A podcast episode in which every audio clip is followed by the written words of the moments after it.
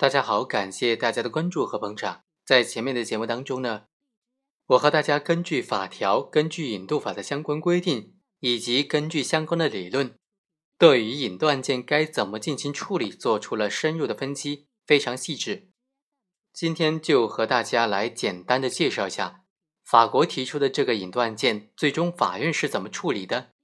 他在处理的过程当中有没有和我之前所说的那个理论？以及相关的法条相适应呢？这个案件也是目前仅有的几个引渡案件之一，所以它对于日后办理引渡案件具有非常重要的参考意义。我国对于法国的这个引渡案件是怎么处理的呢？我就给大家简单的介绍一下。法国驻华大使馆向我国外交部提出了引渡涉嫌在法国犯强奸罪的法国公民马尔丹。法国的引渡请求书当中就指控马尔丹在法国涉嫌对他的继子女有性侵犯罪和强奸行为。法国认为他有权对这个案件进行审判，所以向我国提出了引渡的请求。我国外交部就根据我国引渡法第二章的规定，对引渡的请求及其附件和材料进行初步审查之后，移送到最高人民法院和最高人民检察院进行审查。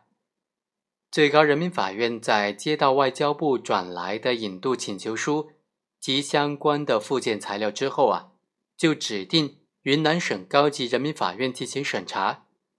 云南省高级人民法院开庭听取了被请求引渡人马尔丹及其委托的律师的陈述和意见，并且裁定法国对于被请求引渡人马尔丹的引渡请求是符合《中华人民共和国引渡法》的相关规定的。之后呢，这个案件就上报到最高人民法院进行核准。最高人民法院经过复核，就认为，法国引渡请求当中所指的他本国公民马丹涉嫌在法国对未成年人和与他有亲属关系的十五岁以上的未成年人实施强奸的行为，我国刑法以及法国刑法都认为是构成犯罪的。依据两国刑法，都可以判处一年以上有期徒刑，或者是其他更重的刑罚。因此，法国提出的引渡请求是符合《中华人民共和国引渡法》规定的引渡条件的，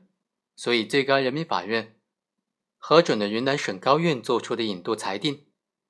这个裁定就认为，法国对于马尔丹提出的引渡请求符合引渡法规定的引渡条件。最终，最高院作出的这个。符合引渡条件的裁定送到了国务院，国务院最终进行了行政审查。国务院认为是可以对马尔丹进行引渡的，于是国务院决定同意将法国籍的犯罪嫌疑人马尔丹引渡回法国接受审判。这个引渡案件呢，到此就结束了。这是我国目前为止所实践的非常少的引渡案件之一，对于日后办理引渡案件。具有很高的参考价值。好，以上就是本期的全部内容，我们下期再会。